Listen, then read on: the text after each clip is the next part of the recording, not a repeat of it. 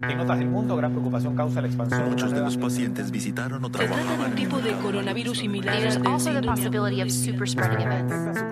Bienvenidos a Coronavirus, lo que tienes que saber, la versión podcast del newsletter de cada noche de La Tercera, una producción de Crónica Estéreo. Es sábado 4 de julio. Mientras los contagios en Chile se acercan a los 300.000 y los fallecidos suman cerca de 9.000, el Consejo Asesor COVID-19, compuesto por 10 infectólogos, epidemiólogos y representantes del Ministerio de Salud, entregó al gobierno una propuesta con criterios sanitarios que determinarían el momento propicio para la fase de desconfinamiento y una serie de recomendaciones para ponerla en marcha. La propuesta describe como clave que la ocupación de camas críticas no supere el 85%, que los contagios nuevos bajen de forma objetiva y sostenida durante 21 días, que la positividad de los exámenes PCR sea menor al 10% y que exista una capacidad para seguir y aislar al 90% de los casos nuevos confirmados en menos de 48 horas y para identificar y seguir al 75% de los contactos de esos casos durante 14 días. El desconfinamiento no ha sido algo sencillo de implementar. De hecho, ante la aparición de nuevos brotes, varios países y ciudades han tenido que dar marcha atrás a las medidas, como el caso de Melbourne, Buenos Aires, Cataluña y Renania del Norte-Westfalia, además de amplias regiones de Estados Unidos.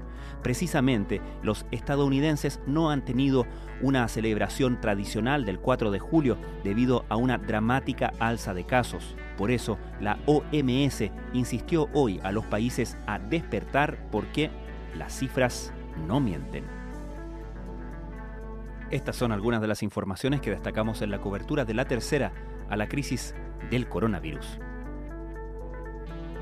Los expertos que asesoran al gobierno definieron cuatro criterios para levantar las cuarentenas que implican la disminución sostenida de los contagios, un mayor testeo y la caída en el nivel de positividad de estos, así como el seguimiento efectivo de los contagios y una desocupación de las UCI. En la antesala del fin de semana se entregaron 1.111.144 permisos vía comisaría virtual. Esta marca sobrepasó la registrada el pasado 28 de junio y va en línea de lo anunciado por las autoridades respecto a que estas son las cifras reales. Las solicitudes para compras son la mayoría. El estrés y la ansiedad provocados por el encierro sostenido, la incertidumbre y el bombardeo de reportes sobre enfermos y fallecidos están generando un creciente desgaste. Algunas personas están optando por limitar su consumo de noticiarios televisivos, mientras en redes sociales decae el volumen de discusiones en torno al coronavirus. Es el reportaje de portada del suplemento de tendencias, hoy en la tercera la Unión Europea decidió permitir el ingreso de ciudadanos de 15 países. Otras naciones como Egipto, México y Cuba también se preparan para recibir visitantes.